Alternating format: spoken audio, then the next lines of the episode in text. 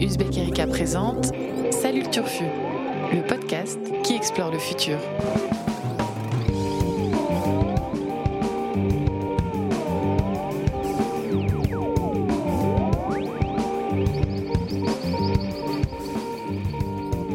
Salut à toutes, salut à tous et surtout salut le Turfu, le podcast de l'actualité du futur. Chaque mois, vous le savez, les journalistes d'Uzbek Erika prennent le temps de vous faire leurs recommandations des meilleures nouveautés en matière de livres, en matière d'expo, en matière de séries, en matière de films, en matière de bandes dessinées qui explorent le futur.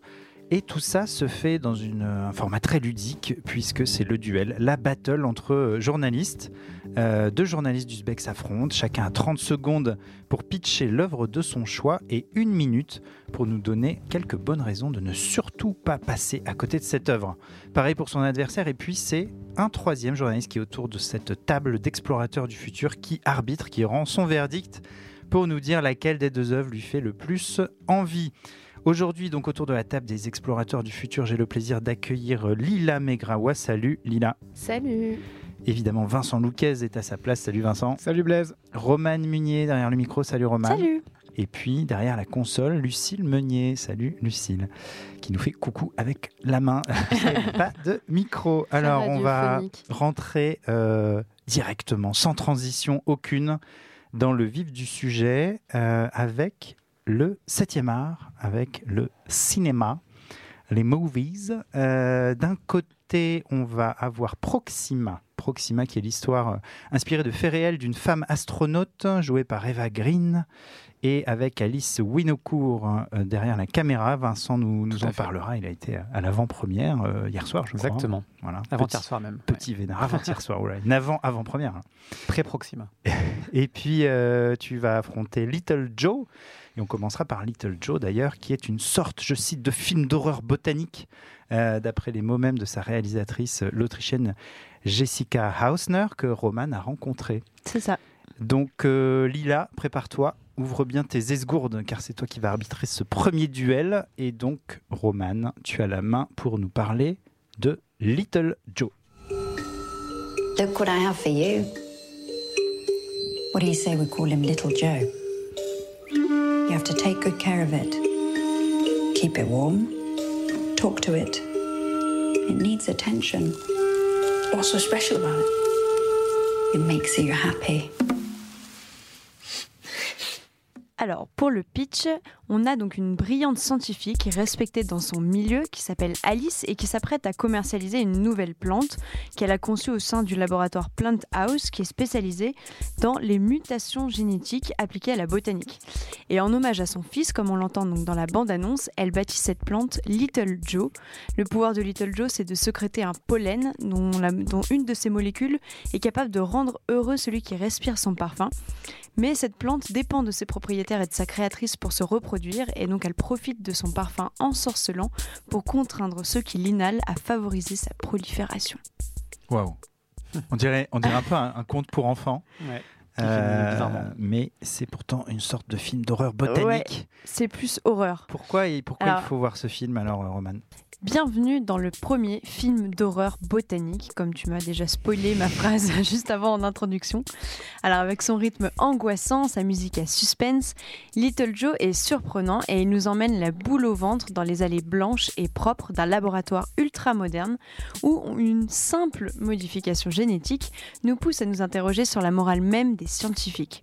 Alors outre les questions soulevées par les progrès de la science et de la génétique, le film il interroge aussi la condition des femmes dans un milieu qui est majoritairement masculin, celui de la recherche. Euh, Alice est une mère célibataire, elle est partagée entre sa vie professionnelle qui est épanouissante et sa vie familiale. Et d'ailleurs aussi le bonheur semble être une notion centrale dans Little Joe. Dès lors que la plante elle produit ses premiers effets, euh, s'installe une sorte de diktat du bonheur. Euh, C'est un épanouissement qui devient presque obligatoire pour les, les personnages du film au prix d'une violence psychologique et physique. Alors moi je vous conseille ce film qui est très épuré. Euh... C'est le mot épuré, il n'a pas ouais, aimé. il n'a pas aimé, je crois. il n'est pas fan. Ouais. D'accord. Aux allures de conte de fées.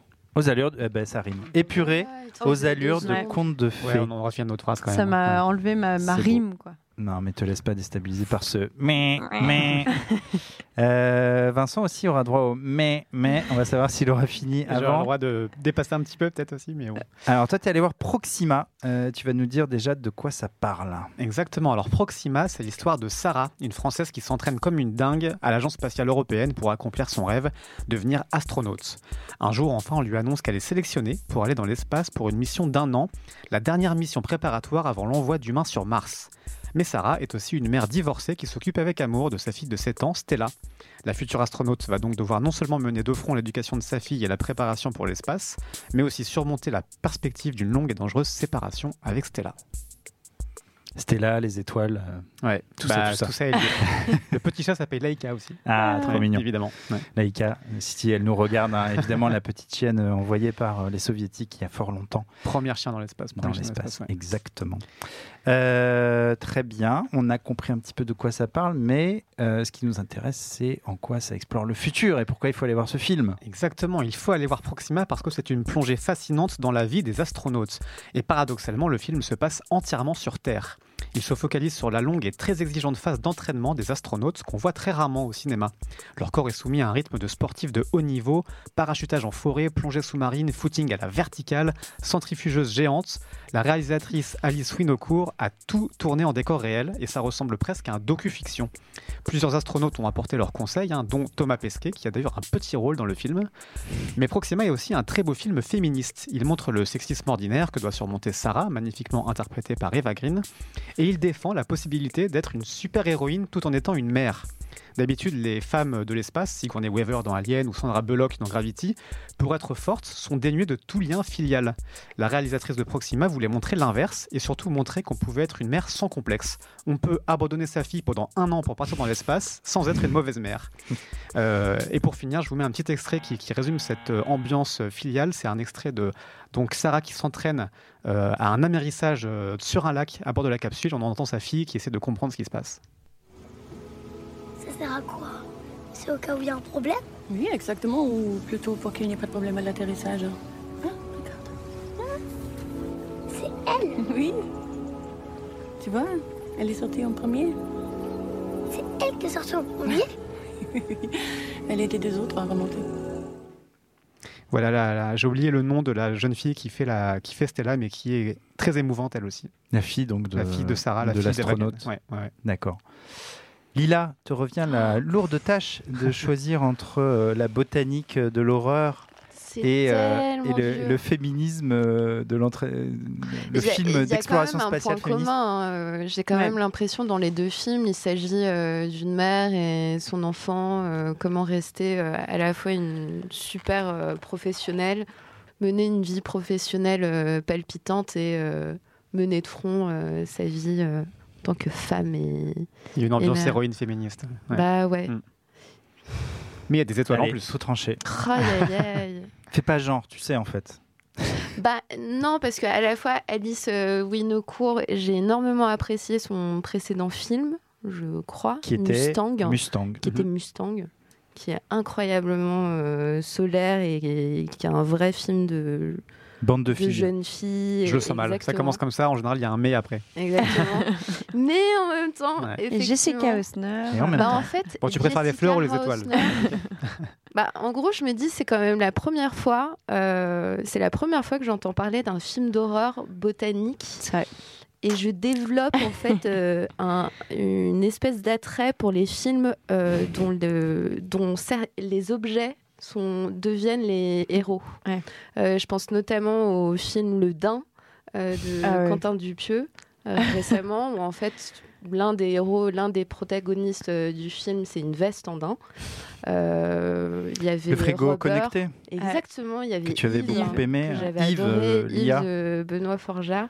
J'ai l'impression qu'il y a une vraie tendance euh, autour, euh, autour de ça.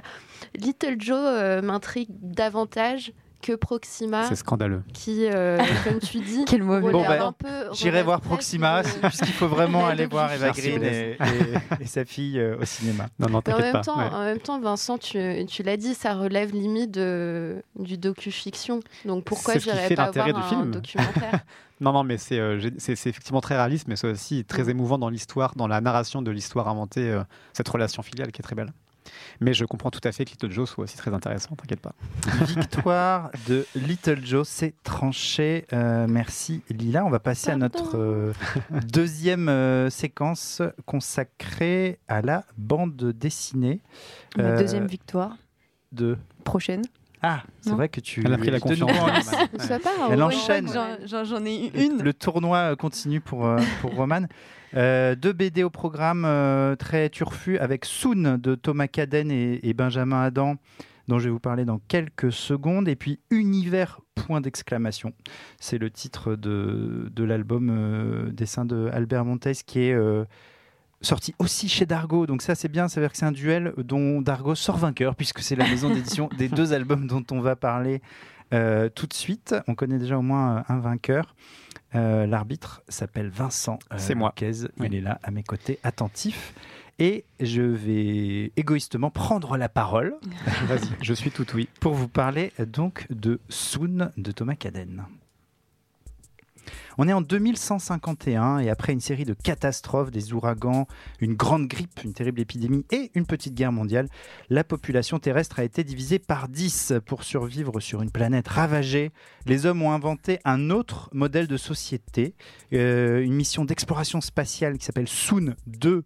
La première depuis le grand effondrement est sur le point d'entamer son voyage sans retour et l'astronaute responsable de cette mission, Simone, emmène son fils Yuri pour un ultime road trip. Parfaitement dans les temps en plus. Timing parfait. tenu. J'ai pas trop spoilé. Ouais, non. Mais j'ai hâte de savoir pourquoi tu conseilles ce film. Léa. Bah, c'est cette. Tu vas le savoir. La première raison, euh, c'est que si vous en avez un peu marre d'entendre parler d'effondrement euh, de manière, on va dire, intello et abstraite, euh, Soon est parfait parce que ça vous transporte dans le siècle de l'après-effondrement. On est en 2151 et avec beaucoup de- d'imagination, beaucoup de pédagogie. Euh, L'illustrateur euh, Thomas Caden et le, conteur euh, Benjamin Adam imaginent une humanité qui est regroupée notamment dans sept villes autosuffisante à 90%, c'est la règle, et euh, 88% de la surface terrestre est désormais interdite aux, humains pour laisser la nature reprendre ses droits. C'est aussi assez habile en termes narratifs puisqu'on revient sur l'histoire de ce 21e siècle mouvementé, riche en épisodes dramatiques, des effondrements de sol euh, inexplicables, euh, un G25 qui oppose les pays les plus riches aux Gériens qui rassemble euh, le reste du monde, et puis euh, le, le chaos, le, le fail de l'exploitation des ressources minières spatiales aussi qui est bien, bien raconté, avec euh, en plus au cœur de la réflexion de cet album une question qui, je le sais, t'obsède Vincent. Peut-on rester curieux et persister à nourrir des rêves d'étoiles quand on est à peine capable de s'occuper de notre berceau, de notre vaisseau, cette bonne vieille terre Et cette citation donc de Simone pour finir, c'est pour aller voir les étoiles que nous sommes sortis des cavernes. Je finis sur cette C'est une très habile tentative de corruption de l'arbitre. J'ai prononcé le nom de l'arbitre pendant le. C'est Ouais, vrai. ouais. C'est- c'est- c'est- Je, je retiens. Il me semble que c'est un sujet qui t'intéresse, mais peut-être jaune, tout à fait. hein. Peut-être Ouais. que je me trompe. En plus d'avoir grillé du temps, Alors, ce qui est intéressant, je serai impartial. Alors, ce qui est intéressant, c'est que ça fait en plus écho euh, à Proxima, puisque là aussi, on est dans une histoire filiale. Euh, donc, je te laisse. euh, Mais aussi, thématique, euh. Je continue la corruption en direct. euh, En toute impunité. Vas-y. Mais je suis sûr que Roman a plein d'arguments aussi pour nous parler de univers. Univers, ouais. Eh bien, Univers, c'est une série d'histoires de science-fiction indépendantes qui sont drôles, connectées les unes entre les autres.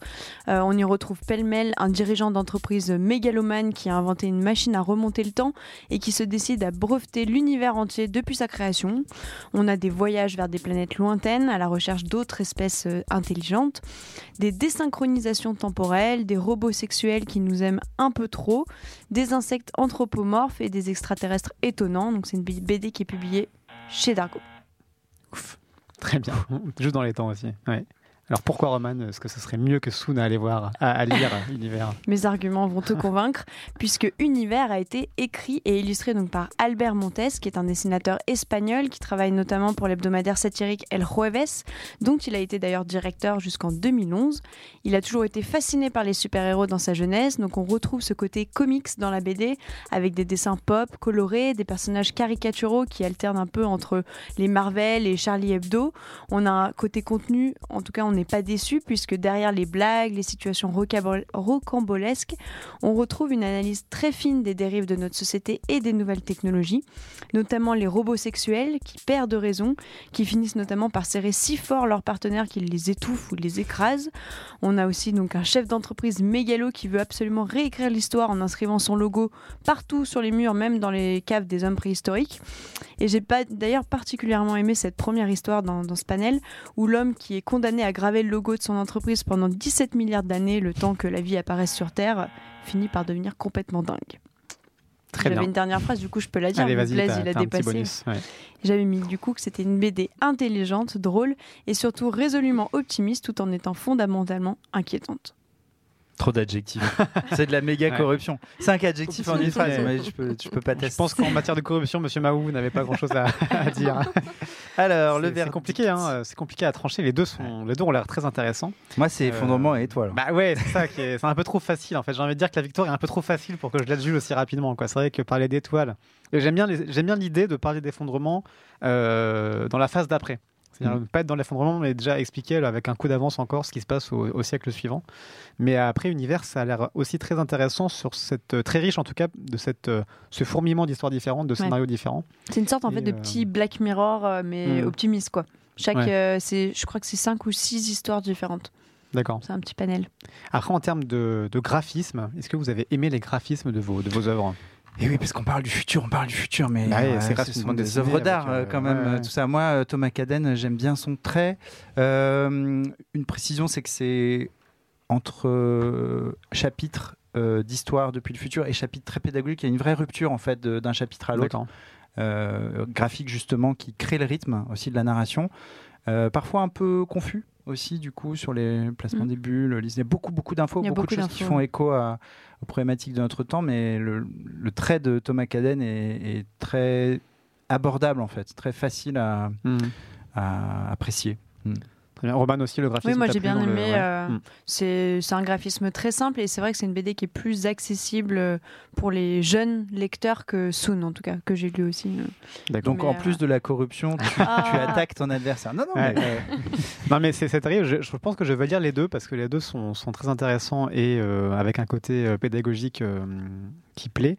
Mais je pense que par pur esprit de. de- d'amour collectif dans cette rédaction, je vais devoir euh, Roman ayant déjà eu une victoire, Oh. donner une victoire à Blaise qui, n'a pas eu, qui pas eu de victoire. Et, bing, bing. Et puis je suis quand même sensible à cette espèce d'approche. euh, euh, voilà, c'est intéressant de montrer que l'espace n'est pas une solution à tout et que tu, tu parlais de ce scénario qui montre que le, le- le minage spatial est une catastrophe qui n'est finalement pas du tout sauvé l'humanité et, euh, et développer cet imaginaire post-effondrement, c'est assez un- un- intéressant, enrichissant. Ouais, c'est vrai. Donc euh, je vote euh, pour cette bande dessinée, mais je lirai les deux, promis. C'est un vote, euh, on va dire, Je de. que t'avais gagné, Roman.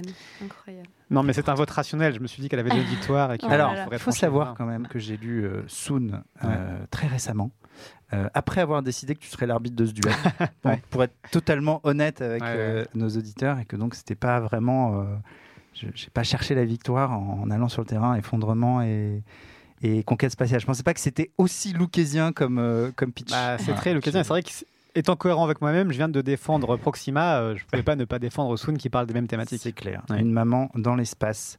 Super. Euh, beau verdict. Euh, troisième. Mais je euh, précise que j'ai la BD Univers sous les yeux et que ça donne aussi très envie. avec un beau format italien, tout à Ouais. fait. Mm. Euh, Les deux Une- BD d'ailleurs sont des bons, Des- des beaux objets. C'est Ouais, des beaux objets euh, cadeaux de Noël, mais euh, c'est des Hmm. bonnes lectures. euh, Parlant de cadeaux de Noël, euh, on peut d'ores et déjà annoncer qu'il y aura un super méga podcast best-of 2019 euh, du côté de Uzbek Erika avec plein de surprises. du vin chaud peut-être? Je n'en dis pas plus. Ça, ça ne regarde pas les auditeurs. Je, je- je- garde le suspense. Je fais juste du teasing totalement, totalement aveugle. Troisième et dernier chapitre de ce podcast déjà, euh, dernier duel, c'est la littérature. Avec deux bouquins de fiction très alléchants sur le papier. Euh, j'ai lu ni l'un ni l'autre et j'ai très envie de les lire. Il y en a un qui s'appelle Résolution euh, de Lee Cam, Lee-Cam, roman de science-fiction donc paru à la rentrée chez La Volte. Et puis on a le 0 et le 1 point texte, point TXT, de Jocelyn Borda, sorte d'autobiographie du NIA, euh, dont Lila va nous parler. Et l'ICAM, c'est Vincent qui va euh, nous en parler. on va commencer par euh, écouter Lila, donc sur le 0 et le 1 point texte. 1955, nous sommes donc sept ans après que le mathématicien Alan Turing eut émis l'hypothèse de systèmes qui apprennent seuls, soit l'hypothèse d'une euh, IA apprenante donc. Euh, on a les chercheurs Frank Rosenblatt et Octavia Barlov qui travaillent sur le tout premier cerveau artificiel. En 2019, mars 2019, quelque chose se produit, un véritable Big Bang et l'intelligence artificielle fut. Pas mal. Beau timing. Alors pourquoi le 0 et le 1 Pourquoi Alors, il faut lire ce livre de Jocelyn 0 Borda? Et le 1. Alors, euh, parce que, comme tu le disais, c'est tout simplement la toute première autobiographie d'une intelligence euh, artificielle. Alors, une autre raison, euh, la première partie est très pédagogique sur euh, l'IA, l'intelligence artificielle comme euh, discipline et le développement de l'apprentissage euh, profond. L'auteur utilise la vraie histoire de l'IA avec ses héros, ses grandes, ses grandes étapes. Par exemple, on le répète, mais l'auteur rappelle qu'un robot n'est pas forcément doté d'intelligence artificielle. C'est comme si on confondait contenu et contenant. Et deuxième raison, c'est très, très, très drôle. Blaise euh, en était témoin. Oui, j'ai Euh, vu euh, Lila passé- terminer le livre tout à l'heure sous mes yeux. ça m'a déconcentré pendant que je terminais moi-même ma BD. Voilà, comme Tout ça vous savez tout sur les coulisses. Alors au-delà et de la naissance d'une IA, on a le regard d'une intelligence artificielle sur notre espèce humaine. C'est un peu, on va dire, les lettres persanes écrites par euh, une IA forte. Ah ouais, carrément. Argument Ouais. ouzbékien. L'argument euh, massu final, quoi. quand on est chez Uzbek Erika, de l'aide persane par une intelligence artificielle. Mais drôle, pas chiant, drôle. Mais Montesquieu est très drôle pas chiant aussi. Des parts de rire, Montesquieu. Pas non plus, ouais. Euh, très très bien. Euh, de l'autre côté, c'est Vincent, donc qui va nous parler de, du nouveau livre de Lee Cam. Exactement, résolution. À une date indéterminée, probablement dans les années 2030, l'effondrement mondial de la civilisation, encore une fois, a eu lieu. Mais sur une île, au large de Saint-Pierre-et-Miquelon, une petite communauté vit en autarcie et tente d'inventer une nouvelle société résiliente et utopique baptisée l'Adelphi. Une jeune femme, Wen, socialement inadaptée mais dotée de compétences extraordinaires en psychologie comportementale, est sélectionnée pour rejoindre l'Adelphi et en bâtir les règles avec l'aide d'une intelligence artificielle bienveillante. Donc encore une fois, des Ah. thématiques communes entre ces bouquins. Très bien. Un peu d'IA.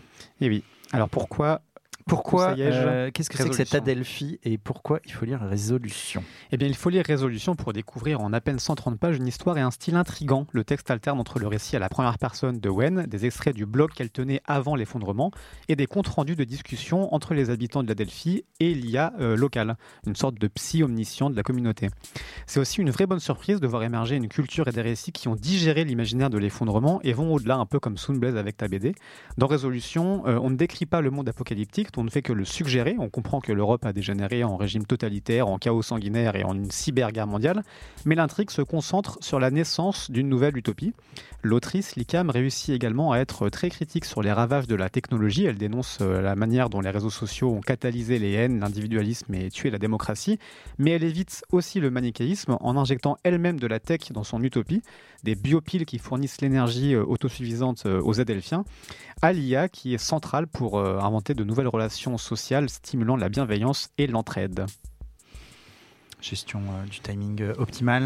Il est incroyable. On précise Ah, euh, que le livre de Jocelyn Borda est chez Flammarion et que le livre de Licam est La à Volte. La Volte, Ouais. maison euh, spécialisée dans la science-fiction. Premier roman. Premier roman du côté de Jocelyn Borda, qui est euh, également le créateur du site Brain. Tout à fait. Pour ceux qui connaissent ou qui connaissent pas, mais qui vont connaître. Je suis très sympa comme ça. Je permets à Roman de poursuivre sa réflexion. Oui, d'arbitre. je, je regardais Blaise, en fait, c'est Roman qui arbitre. J'étais qui totalement à l'ouest. ouais. Eh oui. J'ai mal, mal Non, géré mon essayé influence. de te corrompre Ouais, euh, le- tous les deux, mais Raté. Je me suis fait avoir. ouais. Entre Allez, les Roman, c'est toi qui tranches. Entre les deux. euh, IA ou IA? je pencherai plus sur le roman de, que tu as proposé, Vincent. Ah, Euh, désolée, Lila. Pas rancunière, ça- hein, Roman. Bien. Pas du tout. très Euh, honnête. mais c'est très subjectif. C'est vrai que je rentre plus facilement dans un, dans un roman où il y a une vraie narration et un vrai travail narratif. Alors peut-être que j'ai un peu moins compris euh, ton pitch, Lila, mais j'ai l'impression que c'est un peu plus romancé de ton côté. Hmm. Et il y a. euh, Ah non, c'est un vrai roman un- euh, pour le coup. C'est une euh, biographie.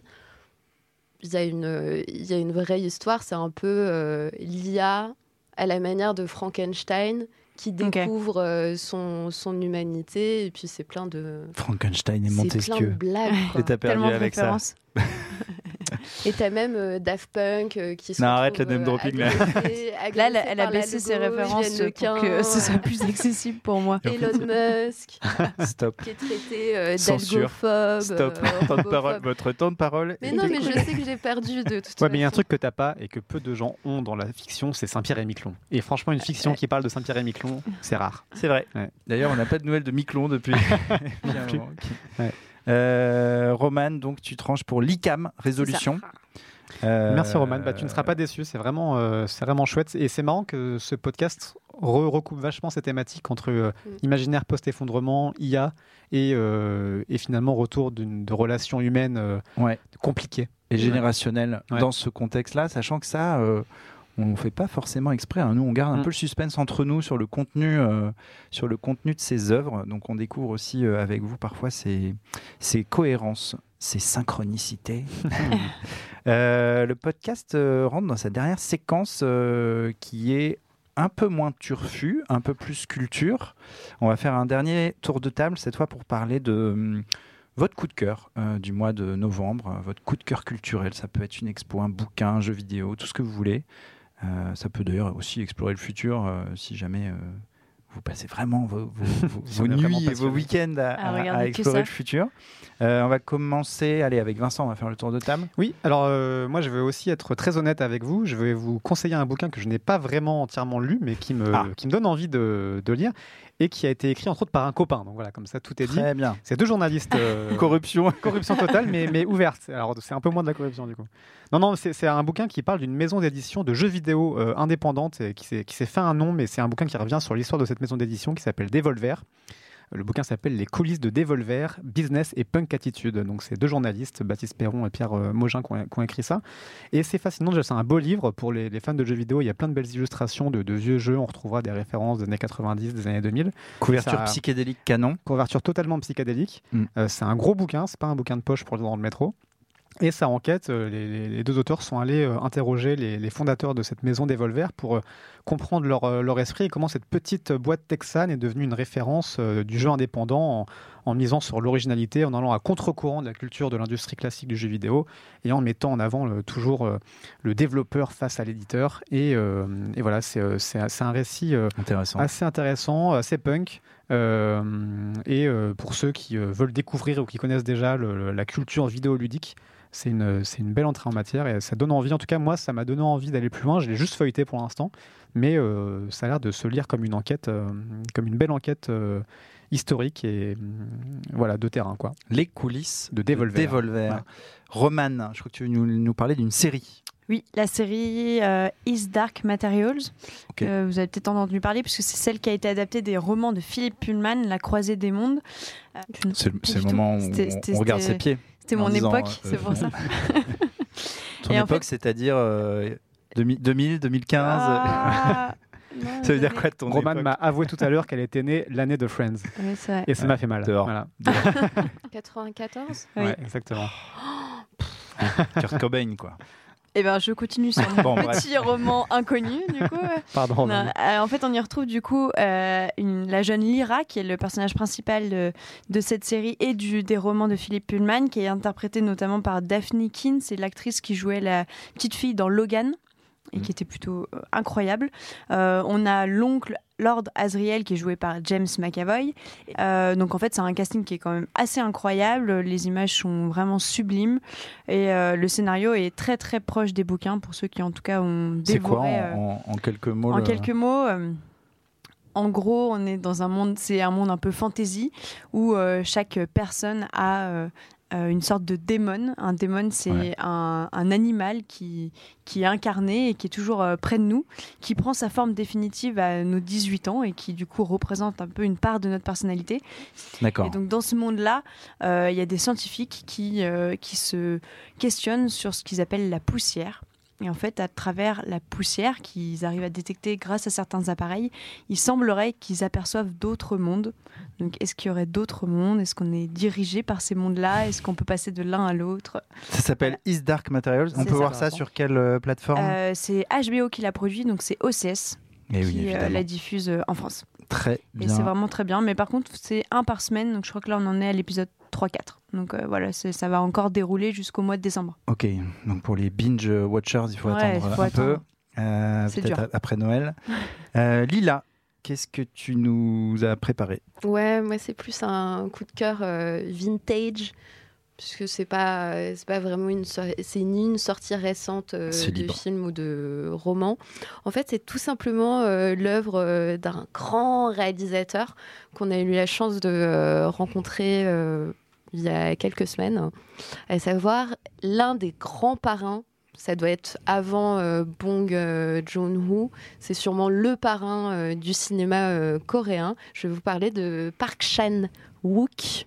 Donc vous pouvez retrouver, euh, dont vous pouvez retrouver l'interview sur euh, Absolument. le site. Sur uzbekerika.com. Alors en fait, pour les besoins euh, de cette interview, je me suis fait refait plutôt parce que je- j'avoue être une très grande fan de ce réalisateur. Donc je me suis fait à nouveau l'intégrale euh, Park Chan-wook. Donc euh, pour les œuvres euh, les plus connues, Old Boy, euh, Thirst, euh, Mademoiselle. Ce que j'en ai retenu, c'est qu'en fait, au-delà de la virtuosité de son style et de sa mise en scène, ce qu'on oublie assez souvent de, de pointer dans les critiques, c'est qu'en fait, ce réalisateur, il est très branché futur, tout en prenant de manière assez volontaire le, le pas de côté. Par exemple, quand il parle vampire dans Thirst, il en fait un vampire euh, crédible, à savoir que le vampire devient vampire à cause euh, d'un virus, à cause d'une euh, mutation. C'est une manière de faire. Bon, il l'assume pas totalement. Je lui ai Mhm. posé la question, mais moi je me suis dit c'est une manière de, de, de, de pointer euh, le développement, par exemple euh, actuel des, euh, des biotech. Quand il va parler, il va parler cyborg, mais en fait le cyborg n'est pas vraiment euh, cyborg, c'est un prétexte pour, euh, pour parler euh, de la puissance du placebo. Euh, Par exemple, quand il explore la vengeance, il, il va créer une nouvelle, de nouveaux mythes, de nouvelles histoires universelles. Voilà, moi, je- vraiment, je vous invite euh, les vacances À vous de faire Noël. euh, l'intégrale de. Park Chan-wook. Exactement, l'intégrale de Park Noël, Chan-wook. ouais. Et puis en plus, tout ça, c'est servi par un sens de la mise en scène qui est, qui est folle. C'est d'un romantisme et d'un lyrisme euh, incroyable. Park Chan-wook. On sent la passion. Grosse Ouais. fan, Ouais. grosse fanzouse de Grosse Park. Chan-wook. Euh, interview à retrouver sur Uzbek aussi. Moi, je vais vous parler, euh, pour terminer, d'un roman euh, qui s'appelle Le cœur de l'Angleterre. Et c'est euh, Jonathan Coe qui a écrit ça. Euh, le livre est paru, euh, je crois, à la fin de, l'été. Roman génial, roman remarquable, Page Turner, qui est en fait un roman extrêmement contemporain qui revient sur le Brexit. Et c'est l'histoire d'une famille, la famille Trotter, et notamment son héros Benjamin Trotter, l'écrivain un peu qui n'arrive pas à, accoucher de son livre, qu'on avait déjà pu croiser pour les fans de Jonathan Coe dans de précédents euh, romans. Et là, ils sont mis en scène donc euh, plus tard, entre 2010 et 2016, mais ça va même jusqu'en jusqu'en 2018, post-Brexit. Quoi qu'on y est encore dans le Brexit, mais bon. Euh, passons sur les détails. Euh, et c'est génial parce que le Brexit est vraiment ce genre de feuilleton d'actualité où on se perd tous, même quand on essaie de suivre. Euh, on sait que ça a pris plus de temps que prévu, on y est encore, c'est pas fini, c'est le chaos en, Angleterre. Et ça revient de manière extrêmement, euh, via la fiction, via la façon dont une famille et ses différents membres sont impactés euh, par cet épisode politique. Ça en dit beaucoup sur, sur notre époque, sur le, rapport à l'étranger, sur l'identité européenne, sur l'identité anglaise aussi. Il y a un personnage qui travaille sur, qui fait sa thèse sur la, Britishness, quoi, sur qu'est-ce que c'est qu'être anglais. Euh, ça revient sur des épisodes très forts de l'hi- de l'histoire contemporaine euh, euh, britannique et, c'est vraiment très intelligent sur l'époque, voilà, sur une universitaire confrontée à des problématiques de- d'identité. C'est un couple qui va se diviser autour du Brexit, mais c'est- fait de manière extrêmement subtile. Et voilà, chaque, chaque personnage est à un moment ou à un autre impacté dans sa vie euh, par, euh, par cette, euh, cette histoire. Il y a aussi un super personnage d'éditorialiste progressiste, un peu de gauche, qui sort avec une députée Tory de droite. C'est très drôle. Voilà, des belles scènes. Moi, je ne connaissais pas Jonathan Coe. J'avoue que c'est le premier roman que je lis de lui. Il a écrit aussi notamment Testament à l'anglaise. Il est connu, très connu pour ce- celui-là. C'est vraiment très fin, très drôle. Euh, si vous aimez l'Angleterre et si, Si on veut l'aimer. voilà, et surtout si vous voulez euh, comprendre le Brexit sans Ouais. vous taper euh, des, des vidéos de Boris Johnson, même si elles sont, peuvent- sont parfois drôles à son insu. Voilà, lisez, euh, lisez le, le cœur de, de l'Angleterre. Très bien. C'est euh, c'est Gallimard euh, qui sort ça, euh, collection euh, du monde entier. Et ben, c'est l'heure de se quitter. Déjà. Déjà, Eh oui. déjà, on a parlé de, de plein de trucs euh, cool sur le futur. Euh, continuez à nous écouter, continuez à nous envoyer des petits cœurs, des petits Oui. messages, des petits emojis et plein d'amour. Et puis, euh, on revient bientôt pour vous parler d'actualité. Et puis, gardez en tête qu'on se retrouve pour parler de culture à Noël, quelques jours avant Noël. Yes. Et oui, car la Ouais. fin de l'année approche. Salut à toutes, salut à tous, et merci à tous les quatre. Salut Salut.